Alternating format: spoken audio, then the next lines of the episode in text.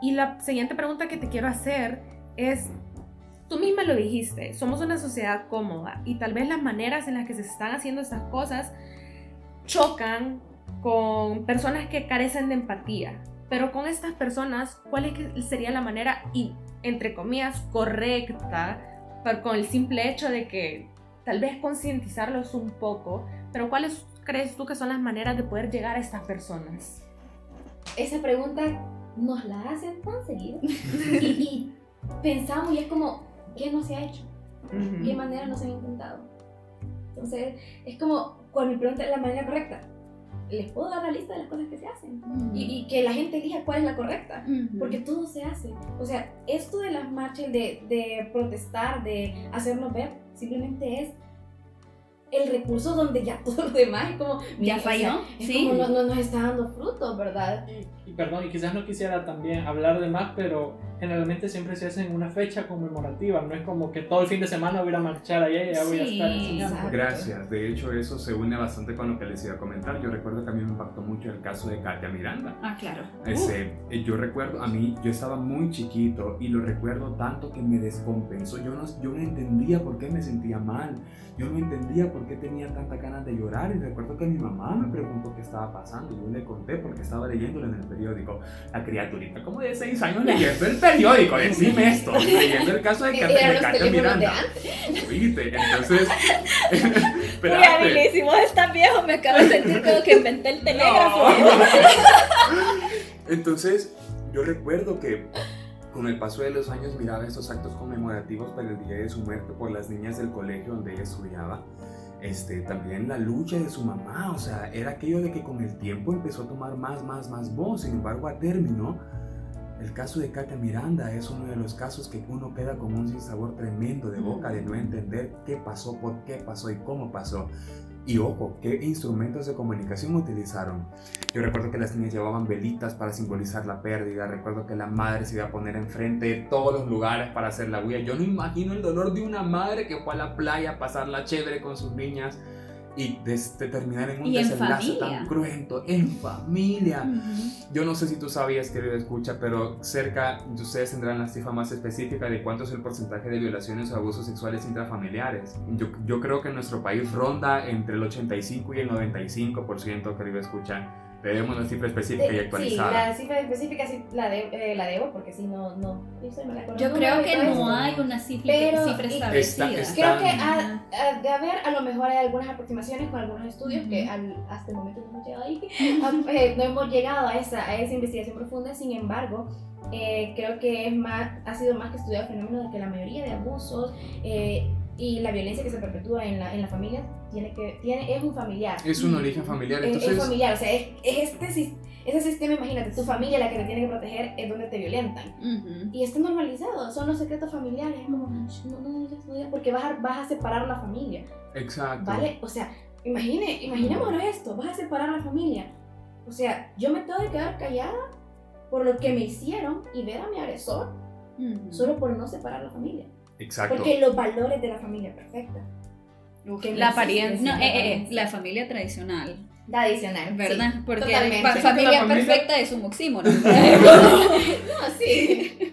Sí, yo creo que como para ir concluyendo esa idea que les planteaba, este, un poco lo que mencionaba Alison, canales de comunicación hay miles el ideal sería el diálogo, la conversación edificante, la concordia opositora sana, gracias, gracias. Pero este, yo creo que como Alison bien menciona, las listas son interminables, pero lo importante es entender qué vehículo, qué canal de comunicación es el acertado para hacer llegar el mensaje. Y hasta el momento en sociedades como la nuestra, donde o aprendes a gresnar o mm, aprendes a rebuznar para hablar con el burro. Exacto. Pues es, es, bastante difícil, es bastante complejo elaborarte un, un tramado simbólico de, un ejercicio poético, la representación artística de tu movimiento, cuando la barbarie con la que ocurren las cosas acá no está a la altura de ese nivel de cognición, donde la impulsividad le roba el protagonismo a la reflexión y lo que no es visualmente impactante simplemente no cala en su mensaje.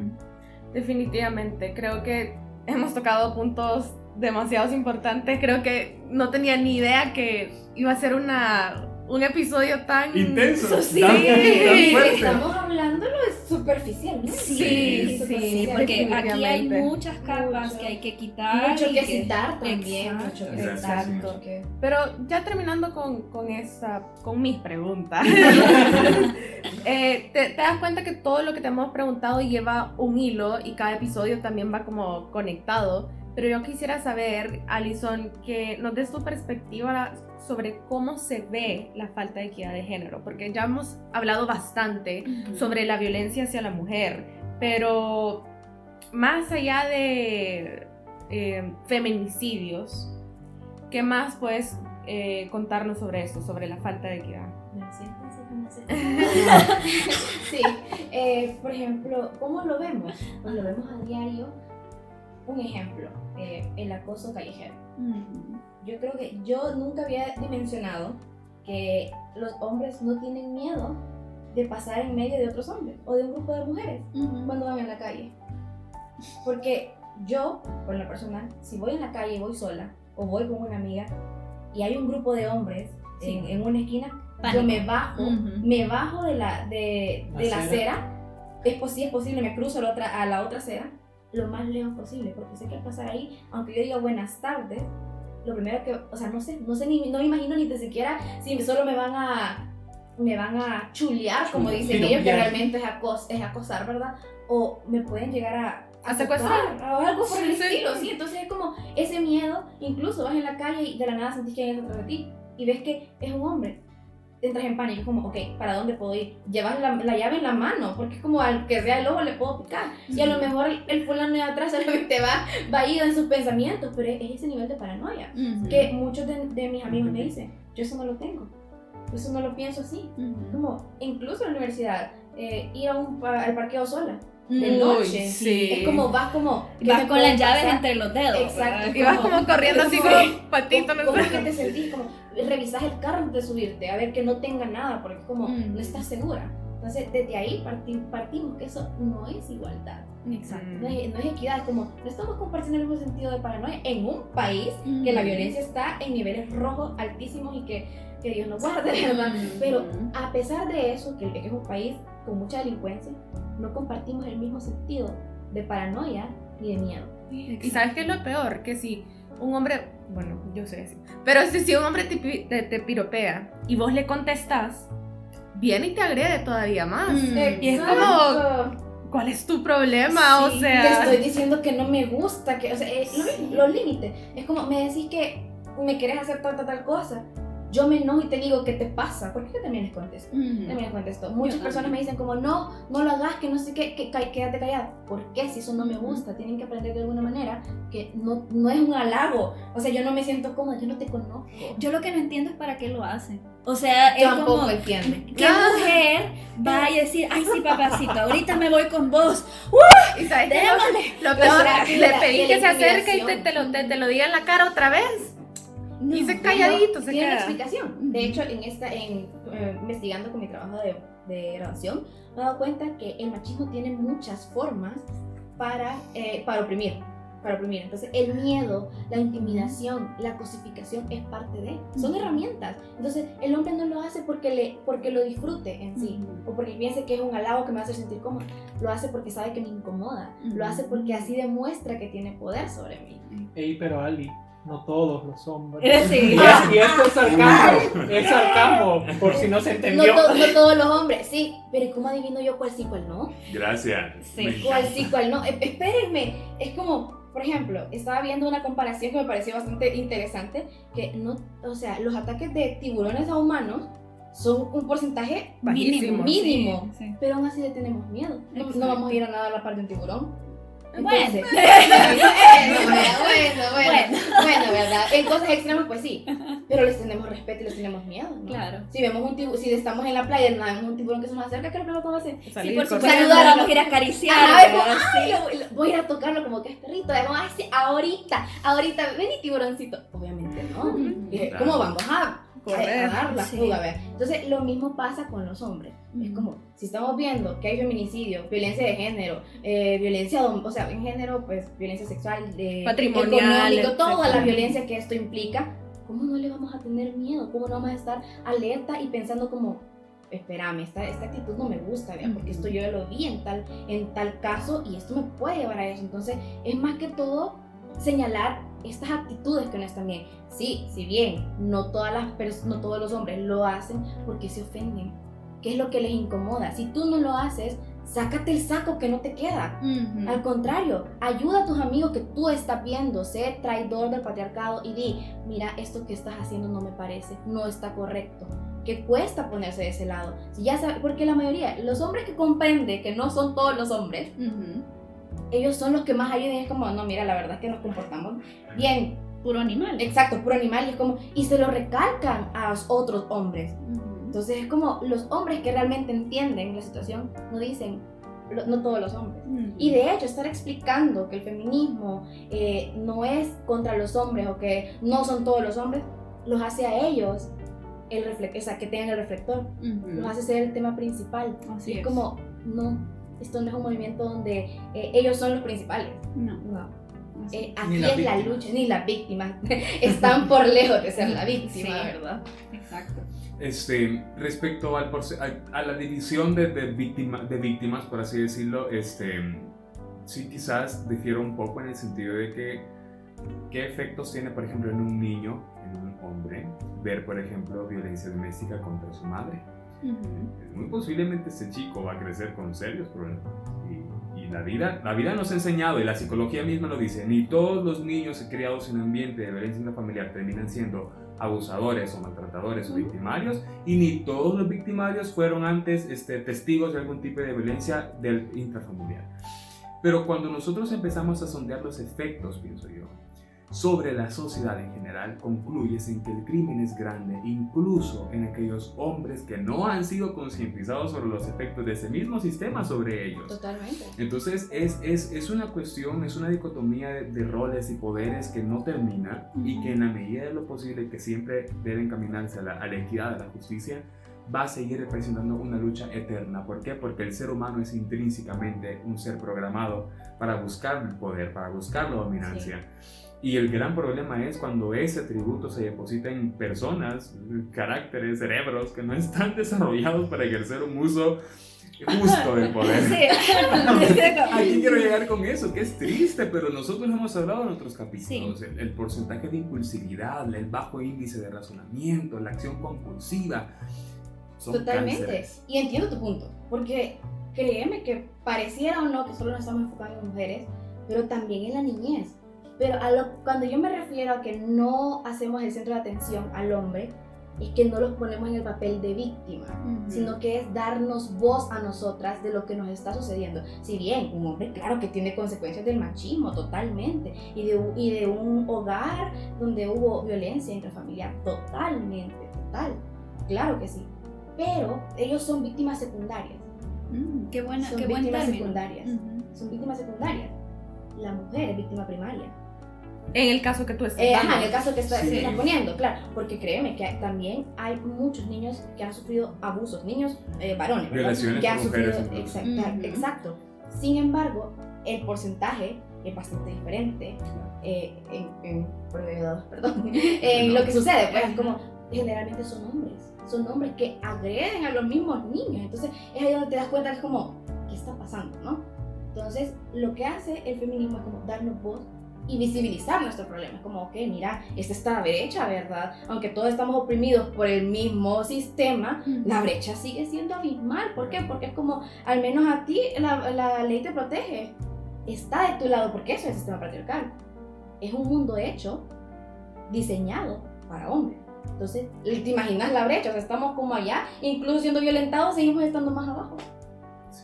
Me, me, encanta que toques ese punto, Ali, porque nuestro capítulo anterior hace el mismo nombre, es quitando esa brecha que ya es obsoleta, es arcaica no, no tiene por qué existir en nuestros tiempos. Ya, ya no estamos en una situación de supervivencia paleolítica, ¿verdad? que en donde la, la, fortaleza física del hombre era lo que le daba la ventaja en el proceso de cazar, en el proceso de, de supervivencia, y la mujer tenía que tomar un rol secundario por eso. Hay investigaciones que nos revelan que sí hubieron mujeres cazadoras. Por supuesto que sí. Y nos No, invisibilizaron. Exacto, exacto. Típico. Pero sí, o sea que es, es interesante porque sí, a mí la- el concepto de equidad de género me gusta porque es justamente eso, está haciendo la brecha más corta en el proceso de humanización. Porque a nosotros se nos olvida que no es hombres versus mujeres, no es eh, eh, excluir a aquellos que son diferentes, sino que es integrar en un sentido de humanidad. O sea que cómo es posible que siendo la especie dominante en el planeta, seamos los que nos comemos entre nosotros. Exacto. Como si el mundo no fuera lo suficientemente difícil Exacto. como para estar, o sea, matándonos entre nosotros. O sea, la idea es, démonos cuenta que este es un sistema que ya no funciona, es obsoleto. Así es. Es obsoleto. ¿Por qué? Porque hablar de feminismo, hablar de todo esto, equidad de género, hablar de derechos humanos. Así es. Entonces, nosotros sabemos lo importante que Derechos los que aplican humanos. tanto para mujer y para Derechos hombre. Y creo que eso es lo que muchas personas no entienden. Exacto. Se enfocan como, no, es que el feminismo, es que solo la mujer, que no sé qué, la, la, la". Pero es que tenemos Pero- una deuda histórica. Exacto. Nos deben A históricamente. mí lo que me encanta, y gracias por destacarlo, es ese componente de deuda histórica y el, el el- lo que menciona sobre derechos humanos. Ya hablamos de que los derechos son la sistematización de valores que se primen en una sociedad.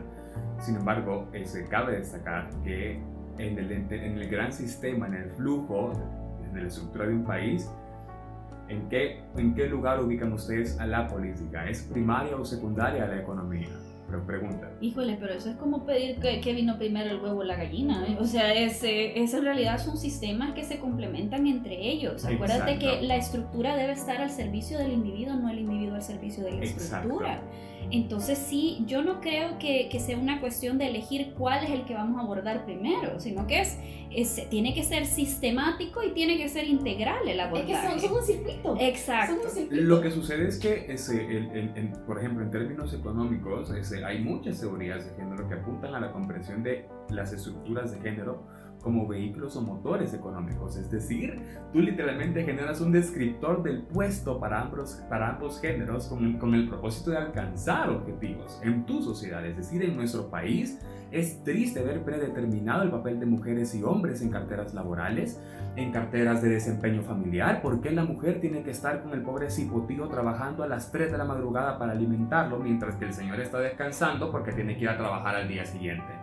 Que Y ambos deben ir explique. a trabajar. Sí. Y ambos tienen que ir a trabajar. Entonces, tú observas cómo estas diferencias de género se han servido a través de la historia para alcanzar objetivos políticos, económicos que nadie esté Pero interesado en mira cambiar cómo porque está la funcionan. economía y mira cómo está la política también. Exacto, o dañado. sea, Es funciona lo que no funciona. mencionaba, que era un sistema obsoleto. así Exacto. es. ¿Por qué? ¿Qué es lo que está pasando? De, partiendo desde esa postura que Viri plantea, no estamos viendo al ser humano como un ser humano. No. Lo estamos Totalmente. viendo como una máquina que va a producir algo que va a tener que dejar un fin. ¿De qué será consecuencia eso?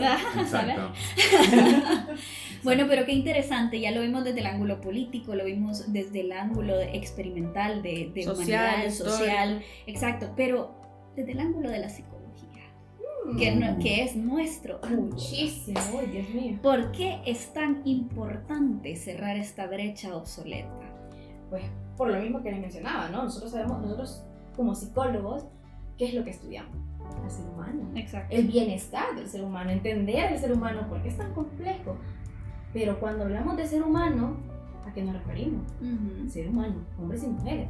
Entonces, eh, estábamos, bueno, investigando todo esto, las consecuencias de la desigualdad de género eh, en las personas, wow, es increíble, porque afecta autoestima, tanto en hombres y mujeres. Autoestima, ¿por qué? Porque hay una exigencia tan irreal para ambos géneros, como mencionaba Billy, es como, wow, si yo no cumplo con esto, ah, mi, o sea, ¿quién soy? ¿Qué tengo para dar? Más ¿Será que autoestima, autoconcepto. Auto, todo lo que Autoestima, auto- autoconcepto, autovalía, autoeficacia, autopercepción, todo. todos los autos, todos los autos. Lo, que, lo que, bueno, recordamos que todo esto auto- autoconcepto y todo eso son parte de la autoestima, ¿no? Entonces, eh, pues tiene que ver mucho con esto. También eh, tiene que ver, por ejemplo, cuando hay ya casos de violencia de género, por ejemplo, lo que les mencionaba, la paranoia, la desconfianza. Por Ujú. ejemplo, es como, ok, yo tengo el problema que no puedo confiar en ningún hombre. Este es un ejemplo. Llega alguien, una, una paciente, y como, yo no puedo ningún hombre. Y es como, imagi- imaginémonos, no tenemos la empatía ni el conocimiento de la situación. ¿Qué le voy a decir yo? Ay, ¿y porque uno te hizo esto, todos te lo van a hacer? Oh, wow. Es como, buen, buen diagnóstico. exacto, pero pasa, pasa. Entonces es como, ¿cómo se va a sentir la otra persona? Y como, pero es que tengo razones para no. Entonces, ¿cómo voy a intervenir yo en esto? Hay muchos problemas de autoestima, muchos problemas eh, a nivel de, de sobreviviente, ¿verdad? Que es como traumas, hasta decir ya, ¿no? Sobre todo, en el caso de los hombres también, que hay muchas restricciones, por lo mismo de la masculinidad hegemónica, es como, ok, yo tengo que, tengo que ser el, el que da, la, el que distribuye, el soporte, la, yo, La yo tengo que ser el macho, yo tengo que ser esto. A nivel de inteligencia emocional, tanto hombres y mujeres, hay un desgaste horrible. ¿Por qué? Porque es como, yo como mujer solo puedo expresar las emociones buenas. Ay, y, y soy sensible y yo, tengo que llorar siempre. Como soy una alterada, soy una tal por cual aquí porque yo estoy expresando mis emociones. Como, ok, entonces mejor si me callo, ¿verdad? Igual los hombres es como, ay no, yo puedo con todo. Eso de llorar, ay no, ¿cómo vas a creer? ¿Qué pasa con eso? Entre más emociones reprimimos, ¿qué pasa? Nuestro cuerpo habla. Ujú. Como decía uno de nuestros queridos licenciados. Así es. Vamos a citar a, a Lee Guzmán que decía, cuando nuestra alma duele, nuestro cuerpo llora. Ujú. Y es totalmente cierto. Entonces vemos un montón de enfermedades, alergias, estrés y todo eso. Y es como es que yo no sé qué pasa. Yo estoy estresado. Yo no estoy estresado. Es que lo que le falta es hablar. Lo que le falta es expresar sus sentimientos, identificarlos. Entonces, no, ¿cómo vas a creer eso ni qué me va a servir? ¿Cómo me va a servir decir que estoy triste? ¿Cómo me va a quitar ese dolor de cabeza? No, es que vos estás inventando. Eso es para mujeres. El llorar es para mujeres. Y es como. Pero eh, si, si todos lloramos, ¿cómo es que solo es para Exacto, mujeres? Pero, pero, No, pero bueno, exacto. ahí va un poco el, el, el va, va por racional. ahí Ajá. hablar, ¿no? El, el esto de, de reprimir emociones que sabemos que es dañino totalmente para nosotros como seres humanos. Ujú. Eh, en el caso de mujeres, el desgaste emocional, el burnout, ese Ujú. que vive una madre mm, y, o sea, madre trabajadora y no digamos soltera, mm. es desgastante. ¿Por qué? Porque esta, eh, nosotros tendemos a criticar, es que esta madre cómo trata a su hijo, mira cómo le grita. Pero ya nos pusimos a pensar todo lo que esta mujer está cargando atrás. Así es. Hay mucho, hay mucha frustración, hay mucho que no entiende, mucho que no identifica y es como, ¿por qué? Pero tampoco puede darse el lujo de decir, eh, estoy en depresión, lo tengo que enmascarar. Mm. Tengo, que, la- no tengo que dejar verme triste porque van a decir que entonces soy una madre negligente, cuando realmente yo no estoy bien. No estoy funcionando a mi 100, o sea, estoy, estoy dando mi 1000% cuando mi cuerpo y mi mente me está pidiendo, o sea, está en 0%. Exacto. No estoy, no estoy cargada, entonces es como... Sí, en efecto, ahí sí tocas un punto bien interesante y a mí lo que me gusta es que nosotros también tenemos que cuestionar a la psicología. La psicología es, desde sus investigaciones, es sesgada. Si te das cuenta también, Qué nuestros... interesante punto. ¿Verdad? Totalmente. O sea- Yo lo quería decir, pero estaba todavía con, con miedo porque en nuestro país la psicología es bastante cuadrada. Ujú. Es bastante cuadrada, la- como decía, la sociedad misma es cuadrada. Entonces, ir tocando esos temas para mí es muy interesante porque qué, de verdad, qué, qué Sí. palabra, cuestionar a la psicología. Sí, Porque si nos damos cuenta, la mayoría de investigaciones, todo lo que conocemos, se ha probado en hombres, exacto, no en mujeres. exacto. Por eso, ¿por qué es tan difícil de diagnosticar a las niñas con autismo? Porque no hay investigación que lo sostenga, Porque por y no- supuesto. exacto, y no hay, eh, ¿cómo se llama? Supuestos para ellas. Como, no tenemos los mismos síntomas en, en los diferentes, en diferentes Bueno, sexos. eso también se va, por ejemplo, a las enfermedades cardíacas o hasta con el mismo COVID. Yo no sé si se acuerdan que al principio decían que era la enfermedad que mataba a los viejitos. Ujú. Y después nos damos cuenta Una que... señora de 100 años recuperando. Literal. Entonces, todos estos sesgos de los que hablábamos el, el capítulo anterior, los sesgos inconscientes. Y eso lo vemos aún en las herramientas, que es la ciencia, que es la evidencia, con la que estamos combatiendo mismo estos sesgos de género.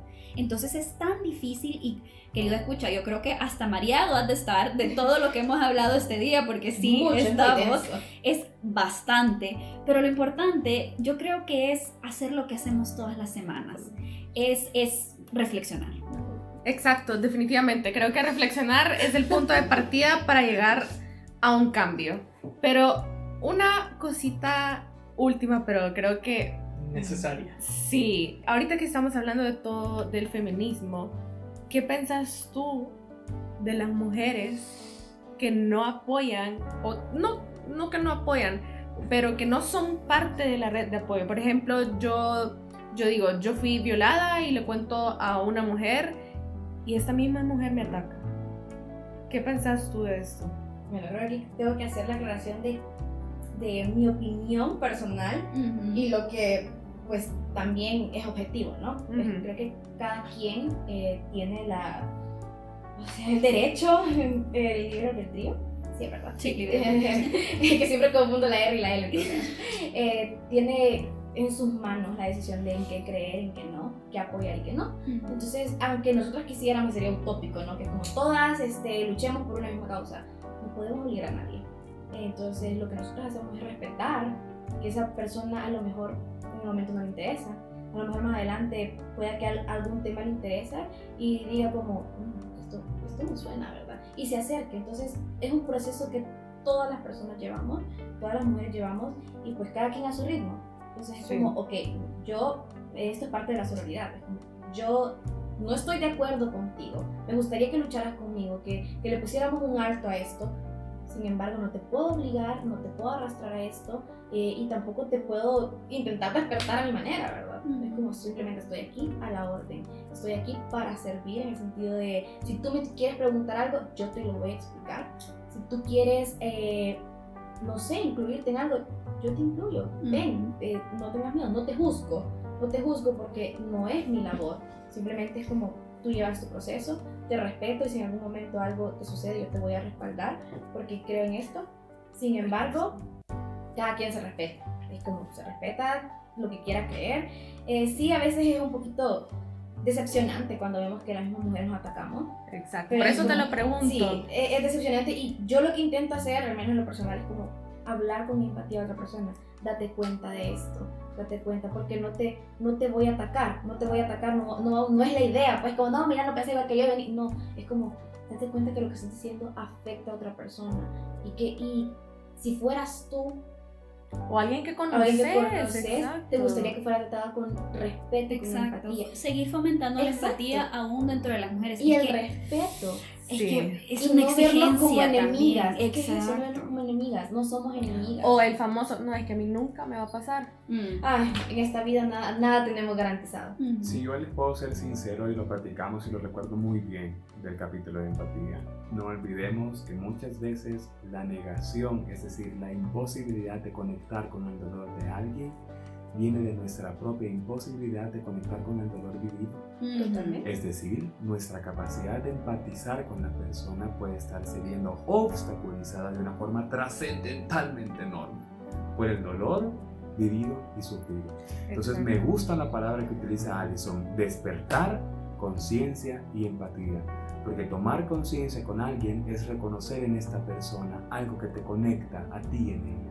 Entonces, cuando no hay empatía de forma espontánea y natural hacia algo en específico, cada vez que te preguntes, querido escucha, ¿será que mi resistencia a empatizar con esto viene de algo con lo que no estoy dispuesto o dispuesta a empatizar conmigo? Exacto. A eso quería llegar y creo que tú lo has dicho súper eh, bien, Billy. Eh, lo preguntaba desde la perspectiva de la mujer porque creo que esto es más común, eh, que la mujer ataque a otra mujer. Entonces, sí, definitivamente es un despertar de, la conciencia, tanto en, tanto en ambos sexos, porque también lo puede ser tu propio familiar de sexo masculino. Pero bueno, querido escucha, este ha sido un episodio largo, pero definitivamente muy interesante. Y creo que serán dos episodios. Lo vamos a dividir, ¿no? Sí, no, te, no, te, preocupes. Pero sí, te queremos agradecer, Alison, por aceptar nuestra invitación. De verdad a que. por invitarme. No solo le has compartido bastante información a los queridos escucha, pero también nos has despertado a nosotros. Y de verdad es una lucha muy bonita, que tiene muchísima razón, que tiene un origen, que tiene un deber. Y creo que esto es lo que les, queremos transmitir, queridos escucha, que ustedes reflexionen qué significa el feminismo para ustedes, qué significaría si el día de mañana a ustedes les hace falta una persona y son estas mujeres tan fuertes, tan aguerridas. Aguerridas, exacto, que ellas son las que están poniendo eh, la barrera y diciendo hasta aquí. Las que se exponen a violar la ley. Sí, exacto. Así que. Que lo mínimo que merecen, querido escucha, es tu respeto y, y ser escuchada. Sí, correcto. Sí. Así que, querido escucha, espero te haya gustado este episodio. Bueno, dos episodios. Pero, eh, como te digo, todas las semanas. Recordá ser gentil con vos mismo. Y más cuando se trata de ese tema, y así como lo decía Billy, si esto te causa algún malestar, sé todavía más gentil, ten todavía más empatía contigo para poder permitirte pensar y sentir este malestar y tal vez puedas llegar a una respuesta. Así es, querido escucha. Yo todas las semanas te digo reflexiona. Y en este caso te voy a pedir que hagas más que reflexionar. Haz un ejercicio de empatía. Haz ese ejercicio cognitivo que dice, el otro es parte de mí y ahí es donde empieza la empatía por el otro y por mí mismo. Así que recuerda reflexionar. Este movimiento es para ti y por ti. Sin importar tu género. Yo como siempre, todas las semanas que escucha, te invito a un espacio de gratitud. Es difícil, después de haber escuchado tanto, a lo mejor decir, wow, tengo motivos para agradecer. Sin embargo, detente un poco, incluso agradecer la posibilidad de preguntarte cosas, de reflexionar cosas, de empatizar con la gente, de ejercer gentileza, son motivos para encontrar un espacio para agradecer. Así que ha sido un gusto compartir contigo. Como siempre, querido escucha, todas las semanas te recuerdo. Hoy lo cambié. Abre tu mente para aprender. Creo que en este, en eso, este episodio y en el pasado también, porque ya son dos, tienes mucho para aprender, tenemos mucho para aprender, la verdad. Entonces cuesta a veces desaprender y reaprender, pero es necesario. Entonces espero que estas, esta semana que pasó y la anterior hayas podido reflexionar mucho sobre el tema. Y bueno, para despedirme, agradecer eh, pues al equipo, ¿verdad? Por invitarme y también a ti, querido escucha, porque te has quedado hasta el final y puede ser un tema incómodo y puede eh, generar molestia, pero te has quedado para aprender. Y yo los invito a cuestionarse todo, porque si bien estamos cómodos, muchas veces esa comodidad nos repercute. Cuestionémonos todo, preguntemos, eh, observemos, investiguemos por nuestra propia cuenta, porque eso es para construirnos a nosotros y pues recalcar también la empatía y también no ser tan duros con nosotros mismos. Eso es todo por mi parte. Chao, bye. Que estemos bien. Feliz semana. Adiós.